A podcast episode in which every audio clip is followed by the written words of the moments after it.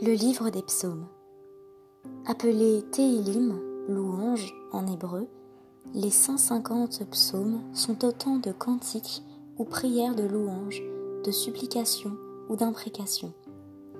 Apparemment composés entre les 15e et 6e siècles avant Jésus-Christ dans des circonstances très diverses et attribués à des auteurs différents, Moïse, le roi David, Asaph, les descendants de Corée, Eman, Ethan et des anonymes, ils pouvaient être utilisés dans le culte familial ou au temple, parfois lors de fêtes religieuses.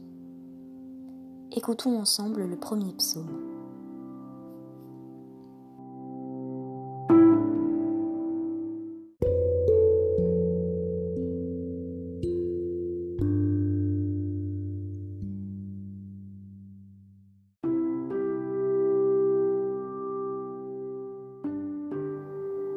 Premier livre, psaume 1 à 41.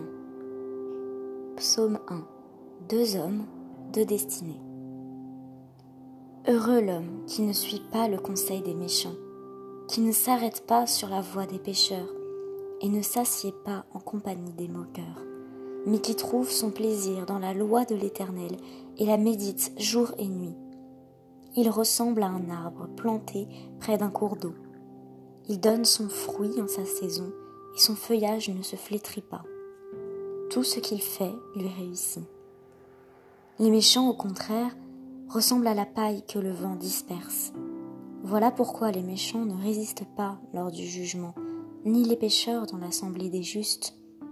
En effet, l'Éternel connaît la voie des justes, mais la voie des méchants mène à la ruine.